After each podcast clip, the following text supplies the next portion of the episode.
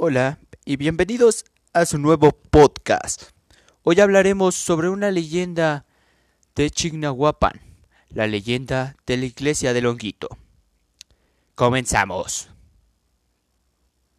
Cuenta la leyenda que un campesino se dirigía a trabajar cuando pasó por un encino y percibió un olor muy rico. Le llegó un olor muy rico y fue a ver qué pedo.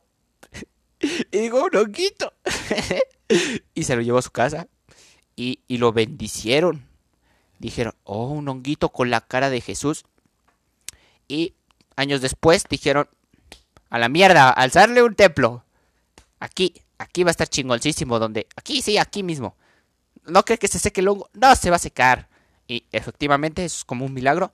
El puto hongo no se secó nunca, o sea, ya.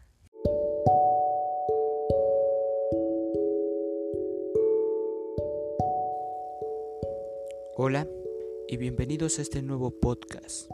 Hoy hablaremos de una leyenda de un pueblo llamado Chignahuapan, la leyenda de la iglesia de Longuito. Cuenta la leyenda que un campesino se dirigía a trabajar cuando por el camino se encontró con un hongo, el cual desprendía un olor muy agradable. Este campesino decidió llevárselo a su casa para comérselo más tarde.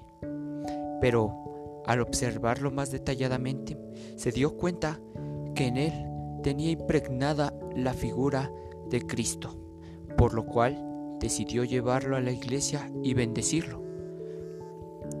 Toda la gente del pueblo se quedó eh, conmovida por aquel milagro, por lo que decidieron alzarle un templo en su nombre. Y así fue. Se hizo un templo donde el honguito estaba ahí, en una cruz.